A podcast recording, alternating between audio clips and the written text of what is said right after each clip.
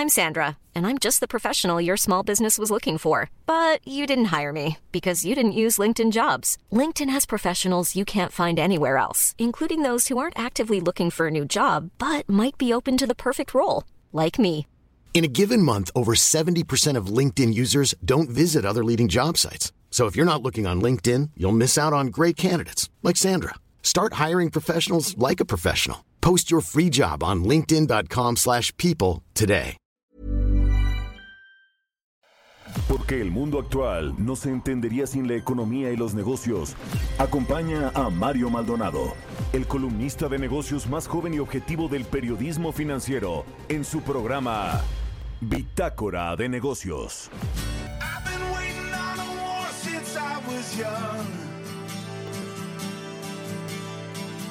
Since I was a little boy with toy gun. Never really wanted to be number one. Just wanted to love everyone. Is it more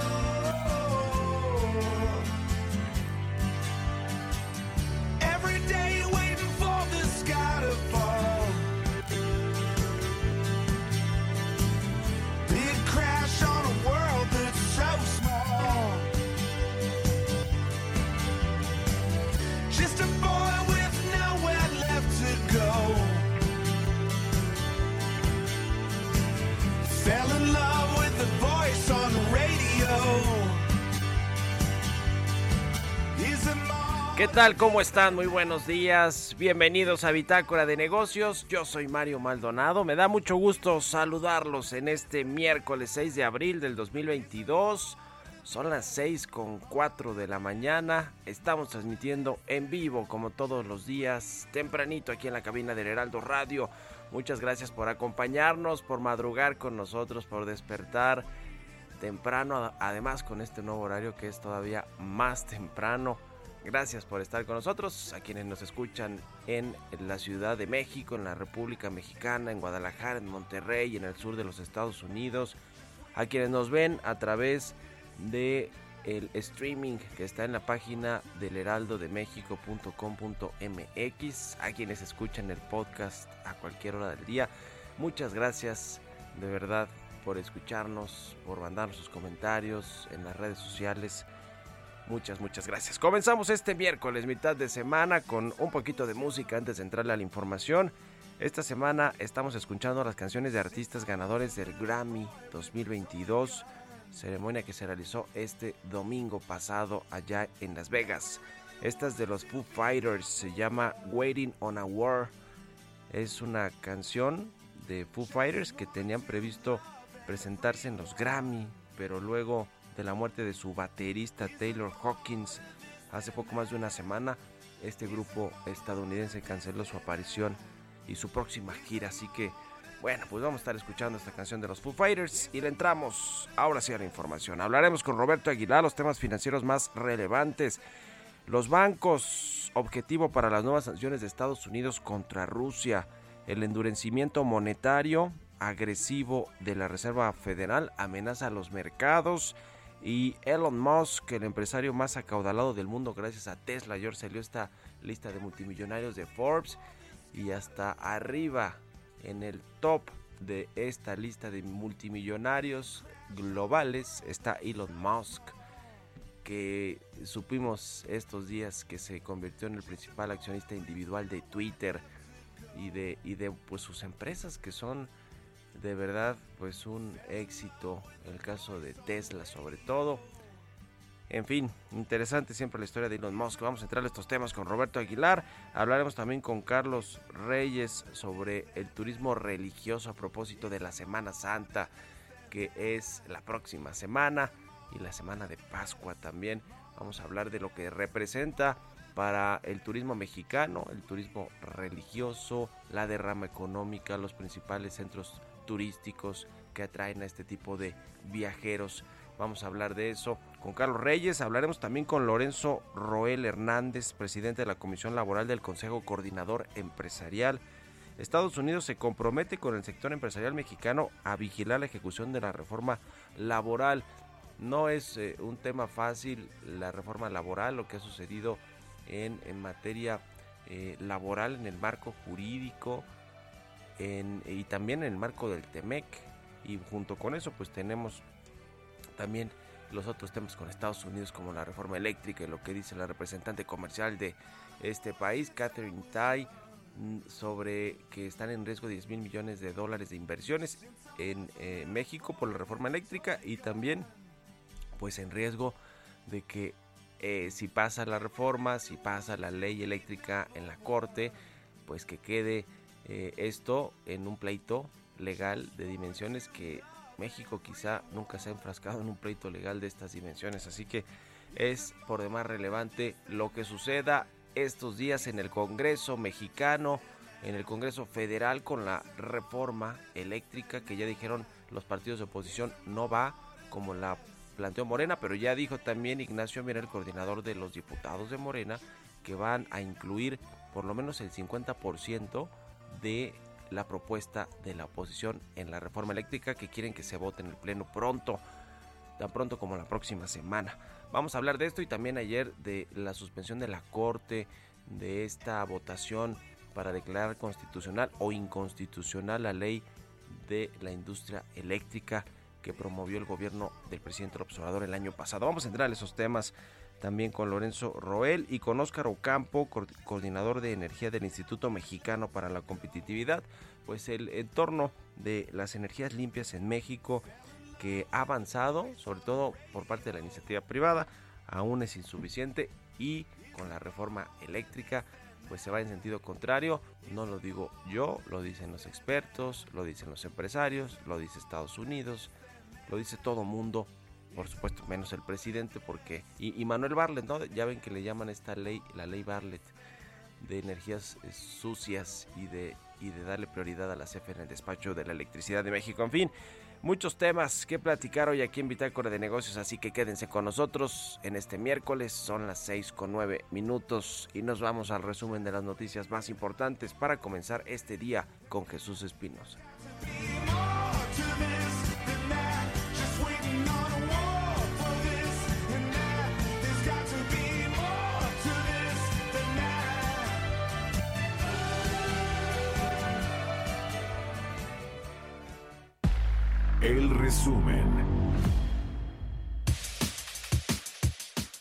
Discutirse la acción de la inconstitucionalidad de la Ley Federal de Austeridad Republicana y la Ley Federal de Presupuesto y Responsabilidad Hacendaria, el Pleno de la Suprema Corte de Justicia de la Nación declaró inconstitucional esa facultad del presidente de la República, lo que fue aprobado por mayoría de nueve votos. El presidente Andrés Manuel López Obrador conversó en la mañana de este martes con el primer ministro de Canadá, Justin Trudeau, sobre la importancia de las inversiones que dicho país hace en México, incluido el sector energético. El primer ministro canadiense invitó al presidente López Obrador a sumarse a un proyecto para impulsar el envío de ayuda humanitaria a Ucrania. La representante comercial de Estados Unidos, Catherine Tai, advirtió al gobierno de México que la reforma eléctrica pone en riesgo 10 mil millones de dólares de inversionistas estadounidenses, de acuerdo a una carta enviada el pasado 30 de marzo, dirigida a Tatiana Cloutier, secretaria de Economía. Agustín Carstens, director del Banco de Pagos Internacionales, advirtió que el mundo enfrenta una nueva era de inflación y tasas de interés más elevadas a medida que el deterioro de los lazos entre Occidente, Rusia y China y las secuelas del COVID-19 hacen retroceder la globalización. La Fiscalía General de la República informó que autoridades británicas ordenaron la extradición de Karime M., ex esposa de Javier Duarte, a México. Agregó que Macías tiene 14 días para impugnar la el presidente de JP Morgan, Jamie Dimon, alertó sobre los riesgos de una crisis energética global a raíz de la invasión de Rusia a Ucrania y señaló que Estados Unidos debe abordar el suministro de energía como un tema de seguridad nacional. Bitácora de negocios en El Heraldo Radio. El editorial.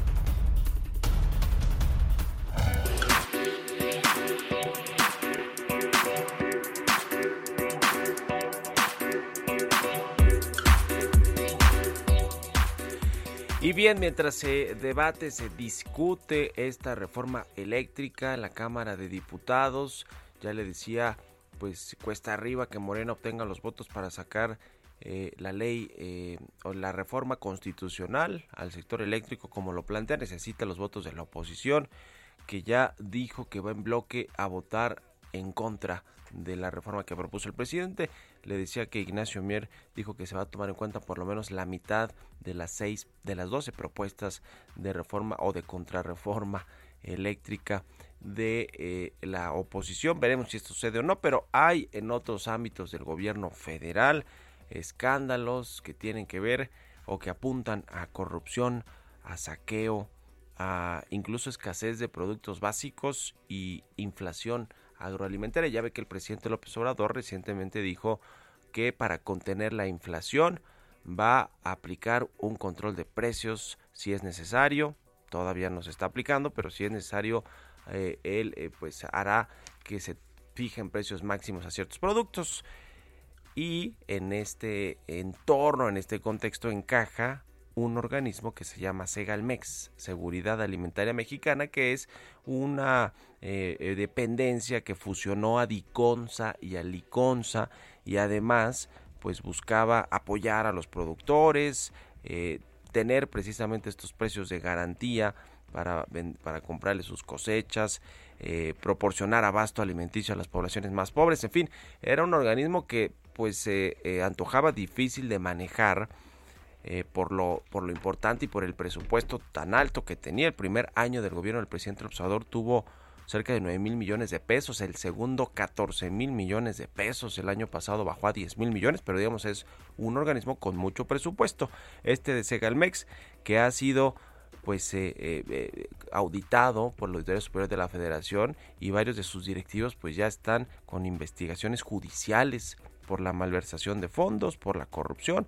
incluso por presunto lavado de dinero. El problema de todo esto es que quien encabeza Segalmex es un viejo amigo del presidente López Obrador, quien le dio su primer trabajo en la administración pública, se llama Ignacio Ovalle Fernández, que por acción y omisión pues ha llevado a este organismo y a varios directivos que ya no están y algunos están todavía a investigaciones judiciales por todos estos presuntos delitos. Hoy escribí de eso en mi columna de Universal, ahí están los detalles, pero vaya que este tema de Segalmexa, que el presidente no se ha querido ni asomar por que desborda corrupción o presunta corrupción, saqueo y problemas con los productores de México, sobre todo los productores de los granos básicos, que le decían este contexto de altos precios de materias primas y de la intención que tiene el presidente de fijar precios máximos o de controlar los precios, pues resulta creo más, mucho más escandaloso. ¿Ustedes qué opinan? Escríbanme en Twitter, arroba Mario Maldi en la cuenta arroba Heraldo de México.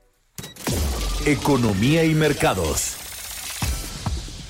Roberto Aguilar ya está aquí en la cabina del Heraldo Radio. Mi querido Robert, buenos días. ¿Cómo estás, Mario? Me da mucho gusto hablarte a ti y a todos nuestros amigos. Dos datos rapidísimo. Fíjate, se acaba de dar a conocer la inversión fija bruta correspondiente a enero eh, si lo medimos contra diciembre hay un incremento de 2.2%, pero si se mide contra el mismo periodo del año anterior, Mario, hay un crecimiento de 8.6% en la inversión fija bruta de México, en los fierros, como se puede decir. Bueno, interesante saber si ahí quizás hay algún efecto sobre el tema del aeropuerto. Había que desglosar las cifras, pero bueno, interesante lo que está dando a conocer el día de hoy. Y por el otro lado, Mario, la producción de autos en México. Eh, en marzo creció 0.8% respecto al mismo periodo del año anterior, midiéndolo de manera eh, eh, con respecto a febrero, hay un crecimiento de 2.5%. Estos son los dos principales datos que se acaban de dar a conocer en México. Y bueno, también te comento que pues, las bolsas, pues tiñéndose de rojo Y es que fíjate que, por ejemplo, las asiáticas caían ya que los inversionistas se enfrentaban a la posibilidad de un endurecimiento monetario más agresivo de lo planeado por parte de la Reserva Federal, esto para combatir los altos niveles de inflación, mientras que la atención se centraba también en las nuevas sanciones contra Rusia, que ya ayer adelantó un poco Estados Unidos. Vamos a platicar también sobre este tema. Los inversionistas además estarán pendientes de la publicación de las actas de la última reunión de política monetaria de la Reserva Federal de Estados Unidos. Eh, bueno, y las bolsas europeas también retrocedían en la apertura de hoy desde máximos de seis semanas ante la posibilidad, te decía, de que Estados Unidos y sus aliados sigan aislando económicamente a Rusia mediante la imposición de nuevas sanciones, reforzando eh, con ello la inflación mundial. Y justamente te comento que Estados Unidos y sus aliados preparaban estas sanciones contra Moscú mientras los intensos combates y los ataques aéreos rusos seguían justamente en este puerto de Mariupol las medidas coordinadas entre Washington, las economías avanzadas del Grupo de los Siete y la Unión Europea se van a dirigir a los bancos, Mario, y también a dirigentes rusos. Van a prohibir nuevas inversiones en Rusia. Esto lo dijo ayer, lo adelantó la Casa Blanca. Las sanciones propuestas por la Unión Europea, que también ayer se adelantaron, que deben ser aprobadas por los 27 Estados miembros del bloque, van a prohibir la compra de carbón ruso e impedirán la entrada de barcos rusos en los puertos de la Unión Europea. Y sigue el tema, sigue la novela diría yo, en Shanghái, Mario, porque bueno, fíjate que este, esta política o esta estrategia de cero tolerancia para el caso de los contagios en China, pues empezó a, hacer, eh, a recibir fuertes críticas, sobre todo por la separación de los niños de sus papás. Es decir, eh, en este confinamiento hubo una separación, bueno, se, se, ya se relajó justamente el gobierno de China, pero bueno, el tema es que eh, ya llevan 10 días de que justamente eh, este, este importante destino, este centro financiero de Asia que es Shanghái, pues está pues prácticamente paralizado y también pues encienden las alertas sobre el tema de la falta de continuidad en las cargas y descargas de la mercancía. Se está eh, pues acumulando de manera muy importante. Eso va a tener sin duda repercusiones para todo el mundo. Y bueno fíjate que un dato también importante Mario previo al, al inicio de la entrega de reportes trimestrales en Estados Unidos es que la recompra de acciones están alcanzando un nuevo nivel récord a medida de que las empresas se adentran en la temporada de resultados, te decía, incluso cuando algunos inversionistas se preocupan por la creciente amenaza de la inflación, una posible recesión y el estancamiento de los precios de las acciones. Los anuncios de nuevas recompras por parte de las empresas estadounidenses superaron los 300 mil millones de dólares en el primer trimestre y el mes de marzo registró un fuerte aumento interanual, lo que sugiere que las recompras han seguido, han seguido siendo resistentes en las últimas semanas. Interesante porque, bueno, al final del día las empresas que no tienen un destino fijo de su flujo, pues lo, eh, dedican.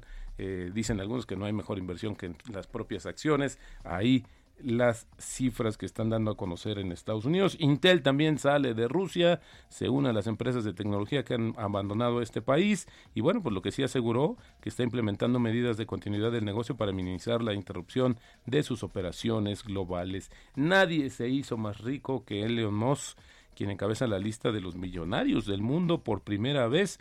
A partir del 11 de marzo, Mox tenía un valor estimado en 219 mil millones de dólares, Mario, luego de agregar 86 mil millones a su fortuna. Esto el año pasado gracias al aumento de 33% en el precio de las acciones de Tesla. Supera a Jeff Bezos, quien cayó al número 2 eh, por primera vez en cuatro años. Interesante, él había encabezado justamente esta lista. Esto debido a la caída de 3% en las acciones de Amazon y el aumento de las donaciones benéficas que eliminó 6 mil millones de dólares de su patrimonio neto. Por otra parte, el magnate francés de artículos de lujo, Bernard Arnault, eh, agregó 8 mil millones de dólares su fortuna durante el año pasado, sigue siendo la tercera persona más rica del mundo, luego le sigue Bill Gates y en quinto lugar Warren Buffett. El tipo de cambio, Mario, ya realizó a los niveles de 20 pesos, está en 20.02, tocó el 20.05, con esto ya se revierte, tenemos depreciación mensual de 0.9%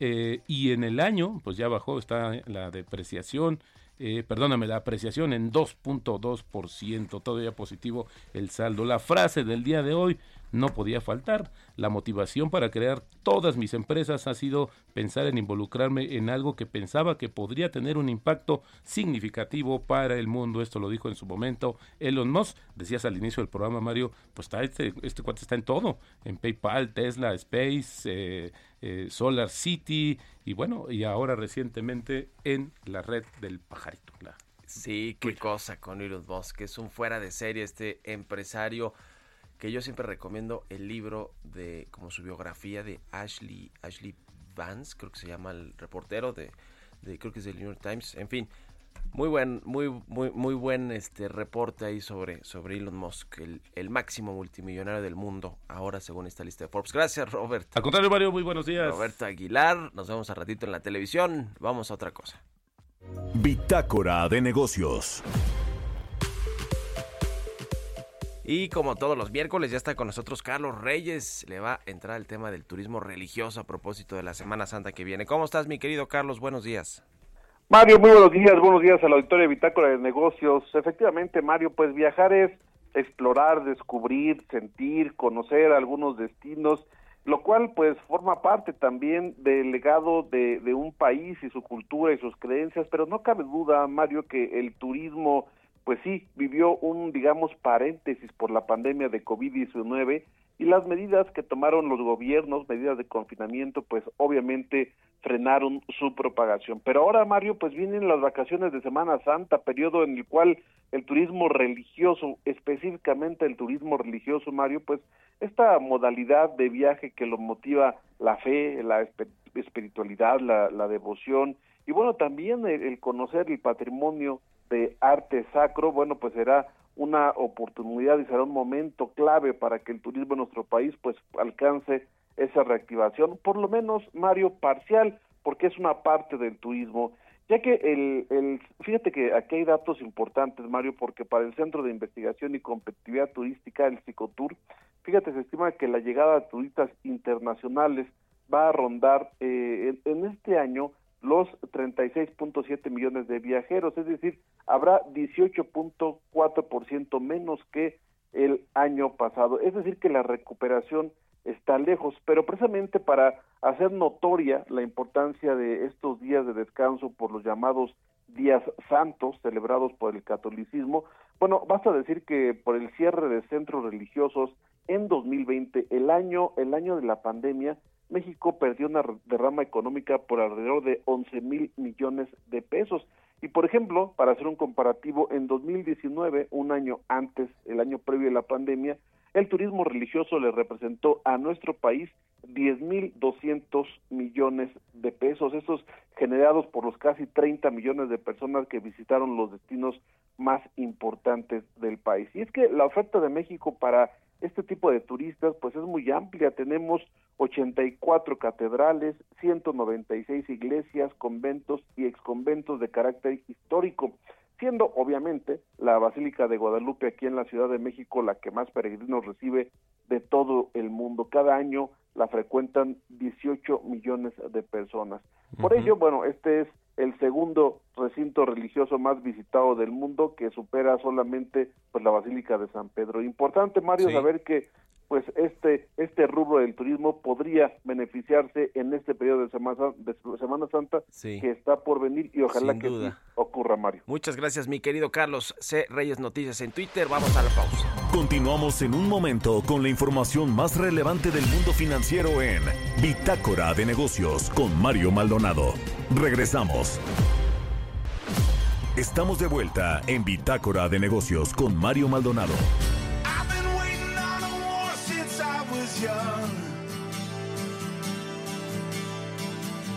Since I was a little boy with a toy gun. Never really wanted to be number one. Just wanted to love everyone. Is there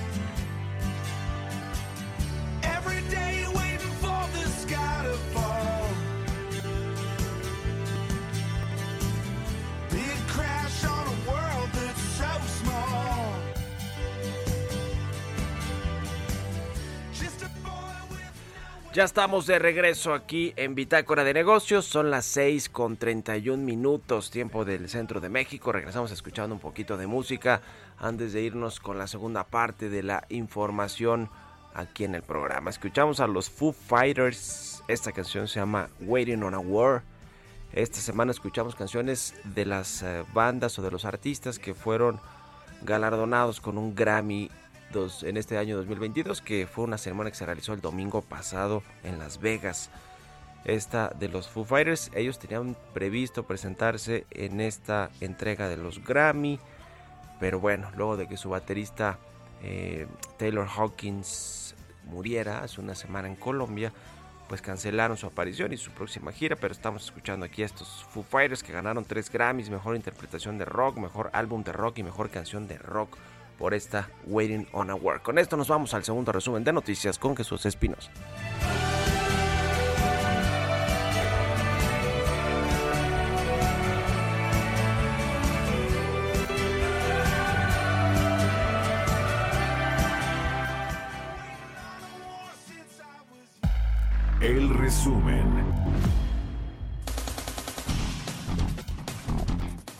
Especialistas de instituciones financieras prevén que mañana jueves la inflación general anual en marzo se ubique en 7.34% y un aumento de 50 puntos base en la tasa de interés referencial del Banco de México.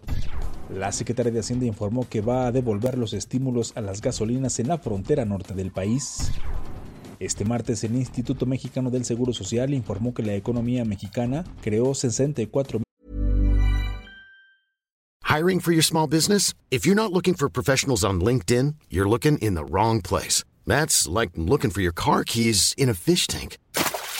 LinkedIn helps you hire professionals you can't find anywhere else, even those who aren't actively searching for a new job but might be open to the perfect role. In a given month, over 70% of LinkedIn users don't even visit other leading job sites. So start looking in the right place. With LinkedIn, you can hire professionals like a professional. Post your free job on linkedin.com slash people today. 1.566 empleos formales en marzo, con lo que alcanzó un total de 21.005.852 puestos. Al sumar los tres primeros meses del año, México ha creado 385.704 puestos formales en lo que va de 2022, de los cuales el 63.3% corresponde a empleos permanentes. El director general del Grupo Consultor de Mercados Agrícolas, Juan Carlos Anaya, aseguró que el control de precios en los agrícolas es un acto que está en contra de las normas de competencia económica en el país. Agregó que el tema es sensible para las familias mexicanas, pero que se da en el ámbito internacional en países como Venezuela.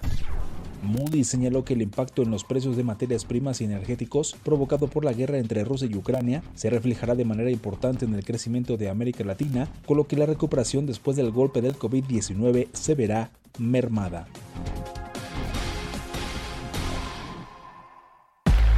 Entrevista.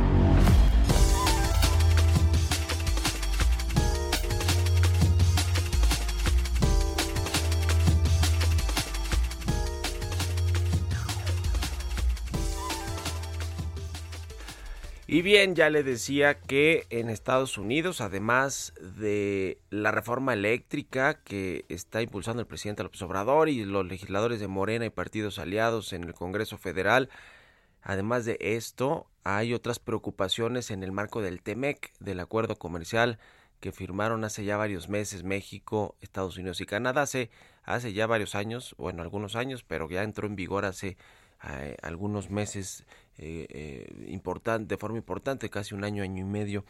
Bueno, pues además de este tema del sector energético que es relevante, pues está el asunto laboral que también fue un tema eh, que se negoció, que se platicó mucho en este nuevo acuerdo, el TEMEC, y en Estados Unidos se comprometen con el sector empresarial mexicano a vigilar la ejecución de la reforma laboral. Había habido temas ahí con los sindicatos, con la elección de los líderes sindicales en algunas plantas del país, en especial la de General Motors en Silao, Guanajuato.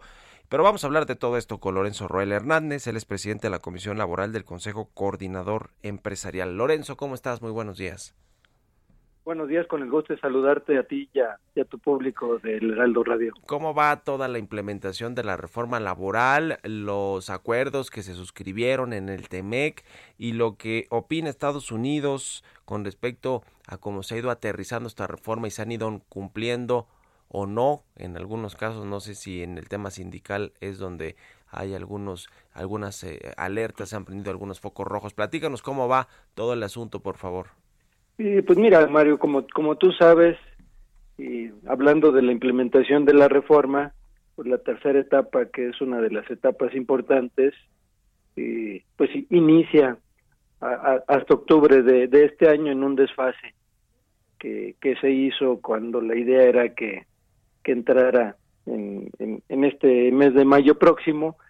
Y en relación a la, a, la visita de la subsecretaria del Departamento de Trabajo de los Estados Unidos, Julie Azu, eh, pues como tú lo señalas, eh, y pues se tuvo una reunión eh, cordial con el Consejo Coordinador Empresarial que, que titula nuestro presidente eh, Francisco, perdón, este Cervantes, y que pues en, en esta forma de del Departamento de Trabajo de colaborar también con el sector empresarial y, y se tuvo un diálogo y, pues muy cordial en el en el sentido de que este encuentro eh, pues sienta si- sienta bases eh, derivado del tratado eh, para el sector económico hablando de competitividad en, toda la región de, de Norteamérica. Y ya en cuanto a la, a la implementación eh, entre otras conversaciones que tuvieron con el sector empresarial pues fue escuchar nuestro punto de vista de cómo está eh, caminando la implementación del, de la reforma y eh, se reafirmó también el compromiso de colaborar en materia laboral simplemente para garantizar, como bien lo has mencionado, el cumplimiento de las de las disposiciones de, de- del tratado y la reforma laboral en esta inclusión ya en el tratado del, de- del capítulo laboral y sobre todo del anexo 23A que una de las cuestiones importantes en, en el tratado y en la reforma, pues precisamente son los derechos de sindicación y negociación colectiva, que entre ello, pues una de las cuestiones importantes es que el compromiso es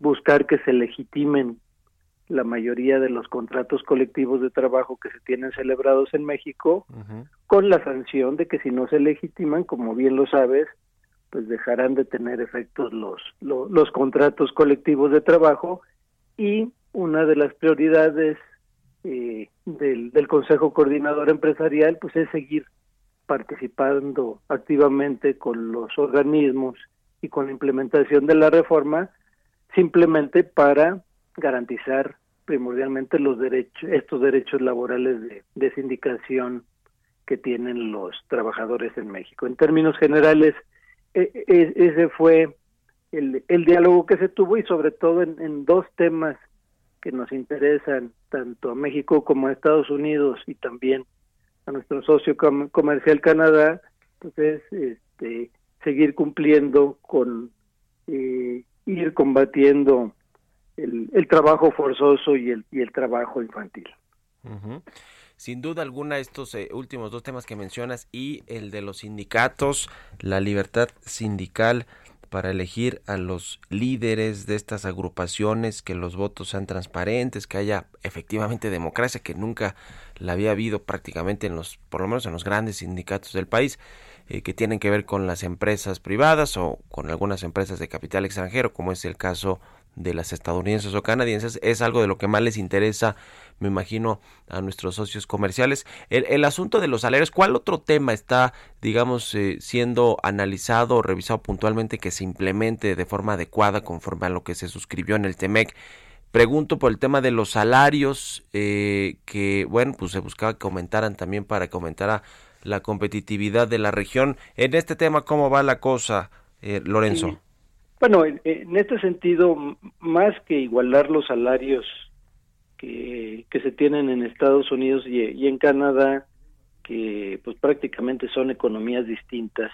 El, el compromiso, como, como sabes, sobre todo en el sector automotriz, es relacionado con, con las reglas de origen, que no implica igualar los salarios en, en, en México, Sí. sino que ciertos componentes cumplan con, con, con, con la regla de, de, de pago eh, de, de, de 16 dólares la, la hora, pero que regularmente, pues este tipo de, de piezas que eh, se incluyen en, en, en- en las unidades son piezas que se fabrican en Estados Unidos y en Canadá. En cuanto al compromiso de, del- del sector, pues fue reiterar que en el diálogo permanente que se tiene con la Comisión Nacional de los Salarios Mínimos, pues es precisamente eh, eh, ir elevando el, salario mínimo ge- general, sobre todo en esta fórmula que conoces, que pues es una de las metas principales en este sexenio es llegar a la línea de, de- de bienestar fa- familiar en donde por lo menos este, un- una familia que se compone regularmente entre 1.7 y 2 y dos personas que, eh, que que trabajan pues tenga eh, es, es- ese mínimo de capacidad de consumo que, que menciona en cuanto a, productos eh, el, análisis que hace eh, Co- Coneval. Y, y lo, lo también muy importante de, de esta reunión es que pues eh, sigue existiendo la colaboración y el apoyo, sobre todo en capacitación, que, eh, que donde el gobierno de los Estados Unidos, por medio del Departamento de Trabajo, pues ha eh, eh, invertido en que precisamente pues tanto las autoridades, en este caso la Secretaría de Trabajo y el Centro Federal de Conciliación y Registro Laboral, eh, realicen y, y estén eh, eh, capacitado el, el personal precisamente para la implementación de la reforma y en el sector privado como en, en el sector de los organismos sindicales eh, tengan programas de capacitación precisamente para eh, cumplir estas obligaciones que se que contienen en la, en la Ley Federal del Trabajo y en el tratado. Sí. Y primordialmente, Mario, como tú lo has mencionado, eh, que se cumpla con este derecho de sindicación que tienen los trabajadores de tanto sindicalizarse, no sindicalizarse y dejar de ser sindicalizados sin que tengan afectación en su relación de trabajo y poder ejercer el voto, que como lo has mencionado, el voto personal libre Sí. y, y secreto tanto al designar a sus representantes como en las negociaciones en, en, en, sus contratos de trabajo, tanto salariales como colectivas. Sin duda alguna, ese es un tema muy relevante. Mucho todavía por, por avanzar en la implementación correcta de toda esta reforma, pero bueno, pues ahí, ahí va, ahí va la cosa, sobre todo con el sector empresarial. Gracias, Lorenzo, por estos minutos y muy buenos días. Mario, te lo agradezco. Un abrazo a ti y a Hasta luego, muy buenos días. Oigan, antes de irnos con las historias empresariales, lo que está sucediendo en la Corte, pues es bastante relevante. Ya esta semana le dieron un revés al presidente López Obrador con esta ley de austeridad eh, republicana y de, y de limitar a los funcionarios públicos para trabajar en el sector privado 10 años después de terminar su encargo, su encargo de gobierno, su encargo en la administración pública, pues era prácticamente un suicidio para cualquier persona que quisiera entrarle al sector público. Eh, eh, después no podía no poder trabajar 10 años en la iniciativa privada, por lo menos en el sector o en el ramo en el que se desempeñó cuando era funcionario público. Bueno, le dieron un revés unánime los ministros de la Corte al presidente. Ayer se enojó el presidente y reclamó a la Corte porque habían echado abajo esta ley que él promovió. Y ayer también la Suprema Corte de Justicia de la Nación invalidó la facultad discrecional que tiene o tenía el presidente de la República para disponer de recursos ahorrados por las supuestas medidas de austeridad. Ya ve que el presidente dice que se han ahorrado casi 500 mil millones de pesos por las medidas de, de, austeridad y por el combate a la corrupción. Y bueno, pues ese dinero, ¿dónde está? ¿Cómo se va a gastar?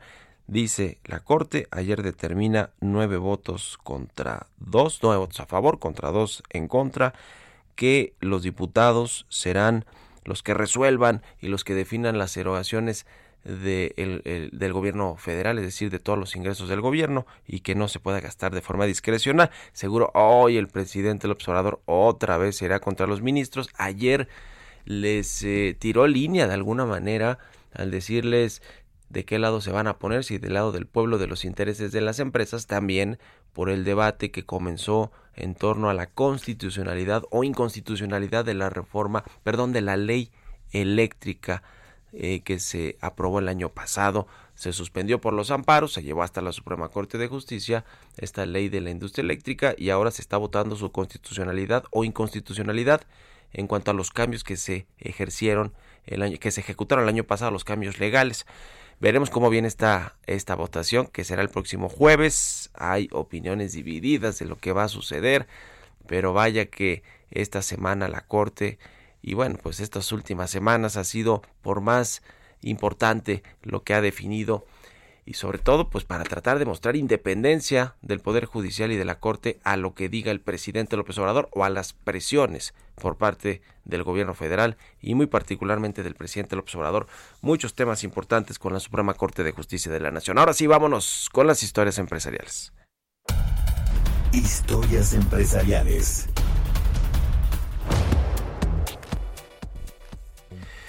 Pues Elon Musk, eh, no es Elon Musk, ahora es el otro ex multimillonario que ahora lo desbancó Elon Musk, Jeff Bezos y su empresa Amazon que prepara el lanzamiento de satélites para transmitir internet y competir, sí, con Elon Musk y con su empresa Starlink. Nos platica de esto Giovanna Torres.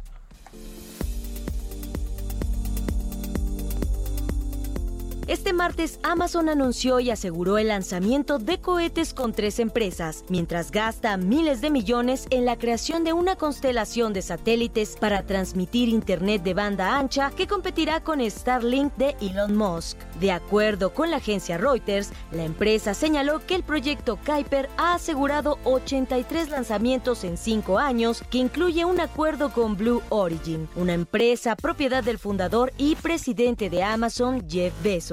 Y aunque Kuiper aún no ha puesto un satélite en el espacio, la competencia por la difusión de Internet de banda ancha mediante miles de satélites de baja órbita está en su apogeo, y SpaceX lleva la delantera a otros participantes. Un portavoz de Amazon habría señalado a Reuters que Amazon está invirtiendo miles de millones de dólares en los tres acuerdos y en conjunto es la mayor adquisición comercial de vehículos de lanzamiento de la historia. Y es que el contrato incluye 18 lanzamientos con el cohete Ariane 6 de Ariane Space, 12 más con el New Glenn de Blue Origin y 38 lanzamientos con el cohete Vulcan Centaur fabricado por United Launch Alliance. El proyecto Kuiper tiene como objetivo usar más de 3.000 satélites en órbita terrestre baja para transmitir Internet de alta velocidad y baja latencia a clientes como hogares, empresas y organismos públicos. Para Bitácora de Negocios, Giovanna Torres.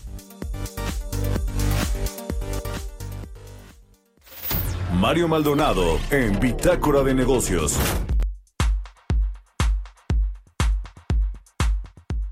Y bien, ¿cómo va la transición energética en México? La transición hacia las energías renovables, energías limpias. Es por demás importante hablar de esto ahora que se está pues debatiendo ya muy puntualmente la reforma eléctrica que propuso el presidente López Obrador, que en términos generales no apuesta por las energías limpias, sino todo lo contrario, ya le decía, lo dicen los expertos, los empresarios, Estados Unidos, y todo mundo. Vamos a platicar de este tema con Óscar Ocampo, el coordinador de energía del Instituto Mexicano para la Competitividad. Óscar, ¿cómo estás? Muy buenos días.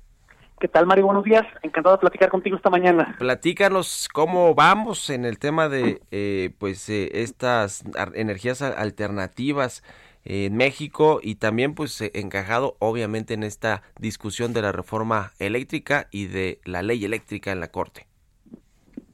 Pues lo que ha pasado en los últimos años en México en materia de transición energética, de, de incremento de la participación de las energías renovables en la matriz de generación es muy interesante, porque entre 2018 y 2021 vimos el mayor crecimiento de la del despacho de energías renovables que ha habido en México.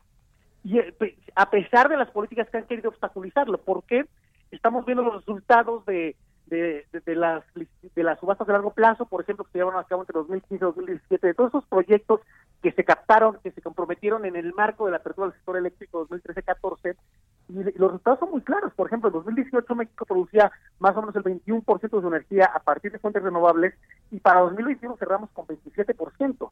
Sin embargo, debido a la cerrazón que ha habido los últimos tres años, esta tendencia ya no va a crecer como debería, lo cual no nos va a permitir cumplir con nuestros objetivos en la ley de cambio climático, en la ley de transición energética o en el Acuerdo de París, que es generar el 35% para 2024. Actualmente estamos en 27, cerramos 2021 en 27 y la meta es llegar para a 35 en 2024, lo cual se antoja muy complicado precisamente por la cerrazón en a las nuevas inversiones y en general por la incertidumbre jurídica que se vive en este sector. Pero para este tipo de cosas fue que ayer en el Lincoln lanzamos el monitor de energía con indicadores que permitan darle seguimiento puntual a este tipo de métricas para abonar un poco a la discusión en, en materia eléctrica, en la reforma, en la corte, etcétera.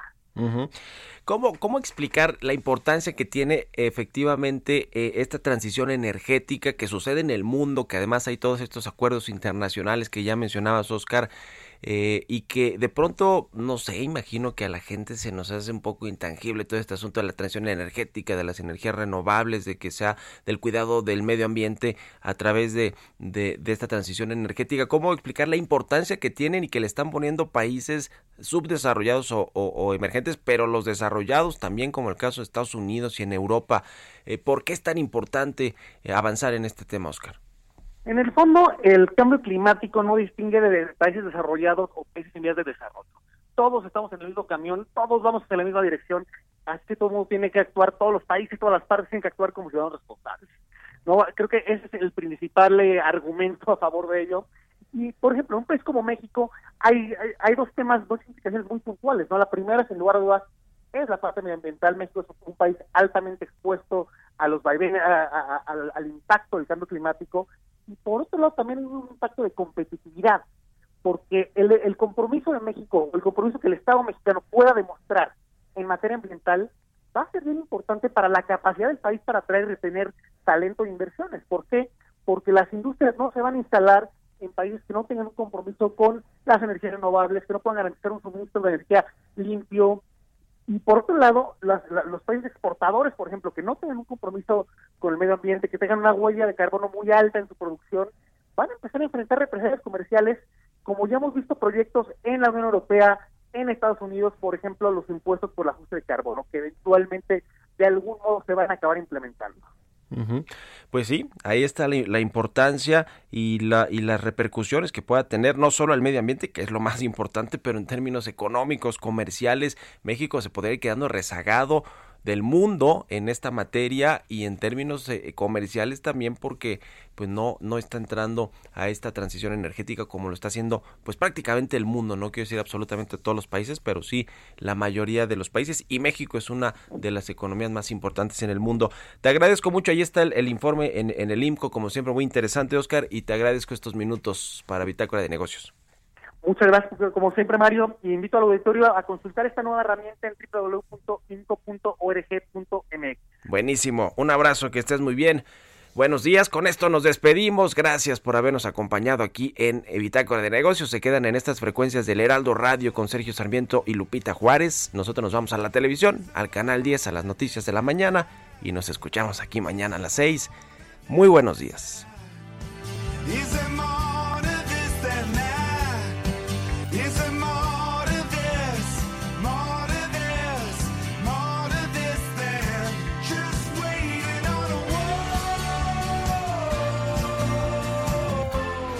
Esto fue Bitácora de Negocios con Mario Maldonado, donde la H suena y ahora también se escucha. Una estación de Heraldo Media Group. Even when we're on a budget, we still deserve nice things. Quince is a place to scoop up stunning high end goods for 50 to 80% less than similar brands. They have buttery soft cashmere sweaters starting at $50, luxurious Italian leather bags, and so much more. Plus, Quince only works with factories that use safe, ethical, and responsible manufacturing. Get the high-end goods you'll love without the high price tag with Quince. Go to quince.com/style for free shipping and 365-day returns.